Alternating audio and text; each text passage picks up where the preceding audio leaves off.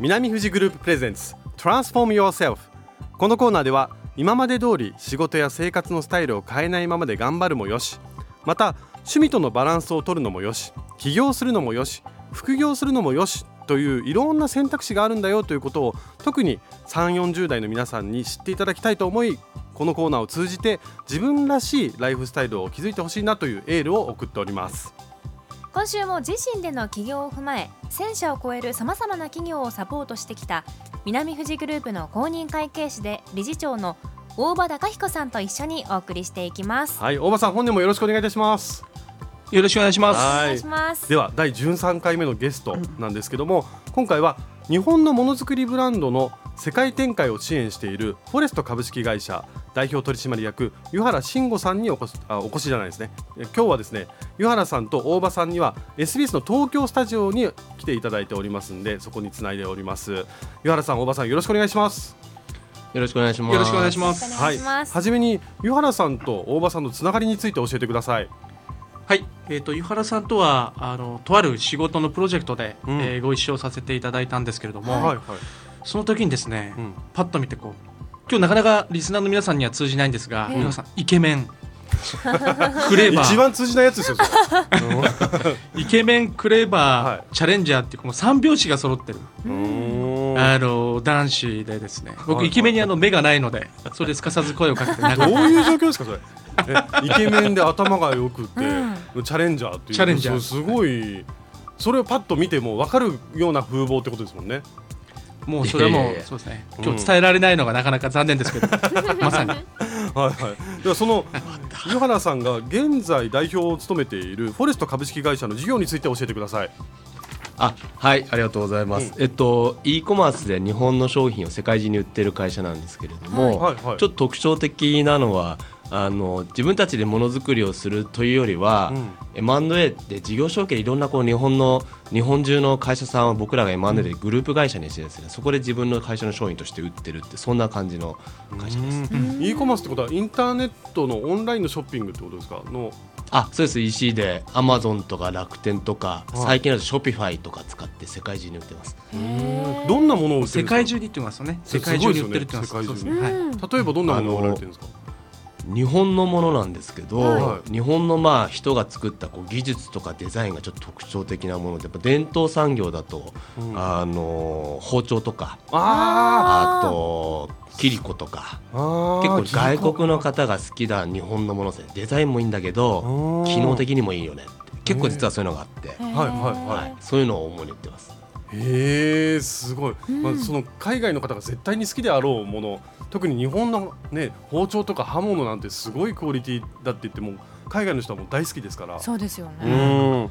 その湯原さんでも20代に実は外資系ゆえ金融機関という花形の環境からキャリアをスタートされたということなんですけど30代半ばを超えて起業にチャレンジされたというその経緯も教えてください。あはい。あのーまあもともとこういう仕事をしたいなと思ってたのが大きいんですけど、はい。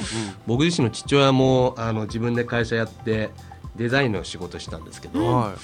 それでこう個人の力で世の中に物を届けるみたいな仕事をしてて僕もそういう仕事したいなってずっと思ってて、はい。ただなんかすごいこう自分に際立った技術がなかったんでなのでまあまずちょっとしビジネスマンとしてちゃんとしようかなみたいなところで そういう会社に入ったんですよね。じゃあもうデザインとかそういうものはもう小さい頃から見ていて何かこう、うん。自分にできることは何だろうなって考えながらやっていた中での起業になったってことですね。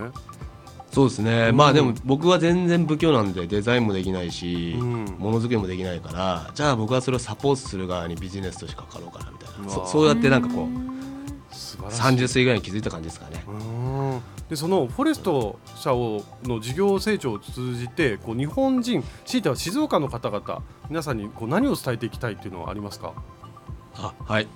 あの本当日本ってこう今閉塞的で、あの経済的にもどうのこうのとかいろいろ言われてますけど、日本の人たちは基本すごいやっぱ世界にめちゃくちゃ真面目だし、うんこだわりもちゃんとするしものづくりでもそうだし、デザインでもそうだしでも一方でこうやっぱしどっちかというと商売感覚っていうのはこう妥協しちゃうというかへあのちょっともったいないところがあると思ってるんで,、はい。で僕はこの e コマース EC っていうのは簡単に国境を越えるんで、はい。あのどんどんこの力を使ってですね日本の人が真面目に作ったものをうん。ちゃんとした値段で世界に売っていくことで、日本の存在価値ってまだまだ上げられるんじゃないかなと。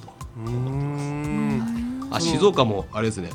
あのそれこそお茶の産地でもあるしそうですね。はいろいろね切りダンスとかもあると思いますし、うんそういった日静岡の方々が昔から作られてて今もまだ売れてる？売れてるけどちゃんと世の中に広めきれてないってものたくさんあると思うんで、うん。そういうのもはい、まあ、もちろん僕らを通じてでもそうですし、うん。どんどんそういうの広げていくっていうのができたらなと思ってます。伝道師ですね。うん。その湯原さん自体は自身はもうその市場というかこれからどんどんどんどん広がっていくだろうなという可能性をすごく感じてますか？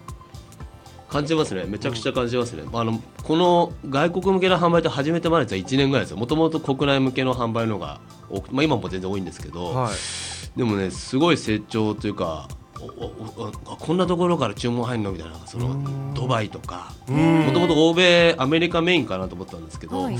ヨーロッパも結構フランスとか入ってきたりと、ね、あの東南アジアも、まあ、シンガポールとかオーストラリアとかから入ってきたりとか、だから世界中から入ってくるんだと。そこにターゲティングしてこう広告売ってるわけじゃないんですけどね、ん。あのインスタグラムでとかいろんなブログ一生懸命書いて日本のもの発信してたら自然に世界中にこうなんか人づてで広がっていくみたいなのあるんで。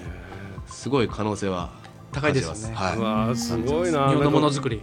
うん本当ですよね。日本のものづくりのパワーって本当すごいと僕も思いますしなそれもそれもそうですけどもあの井原さんの目がキラキラしながらこう話している感じがすごいパワーをあ感じるんで。してますうん。キラキラします。ようんなんかこうさあやっ40代これからですから。そう。でやっぱものづくりの人ってどうしても陰にこもっちゃうというか中に入っていっちゃうんでうん。それをこう発信してくれる大事なポジションなんだなっていうのを今日すごく感じました。うん。あそうそうおっしゃる通りありがとうございます。そう言っていただけると。はい。ではちょっとおばさん最後の質問をお願いいたします。はい。と毎回この言葉をゲストのお皆さんに質問として投げかけてるんですが、うん。まあ、井原さんにとっての自分らしいライフスタイルとは何でしょう？あ自分らしいライフスタイル。そうですね。僕はあのー人にこう人が喜ぶのを見るの好きなんではい。自分らしいってことじゃないかもしれないんですけど、まあ本当に家族がこう僕のすぐ近くにいる家族とか知人とか友人が楽しそうにしてたりしてると自分が幸せ感じるじゃないですか,、うん。それをすごい一番軸にしてますね、まあ、うん。素晴らしい。まあ、今だと会社の従業員ももちろんそうですけど、ううん。ん家族とか。そうですよね。でも本当にこうい。っぺんにみんなを喜ばせようと思うとなかなか難しかったりするんですけど近い人たちからど徐々に徐々にこう喜ばせていって広げるっていうのが一番大事なのかもしれないですね。そうですね、うん。はい。いやはい。そのためになんか生きてる感じですね。素晴らしい。なんか素敵な言葉もいただいて、すごく応援してますんで今後も頑張ってくださいね。はい。はい、お願いします。さあということで次回も大場さんが今までサポートしてきた企業の方などさまざまな分野でパワフルに活動される方をゲストにお迎えして静岡がより元気になれる情報をお送りしていきたいと思います。はい今日第13回目のゲストは日本のものづくりブランドの世界展開を支援しているフォレスト株式会社代表取締役湯原慎吾さんでしたありがとうございました皆さんありがとうございました。ありがとうございました。次回の放送は次週1月27日土曜です。次回のゲストはスタートアップ向けの融資サービスを展開している SDF キャピタル株式会社代表取締役の福田匠さんです。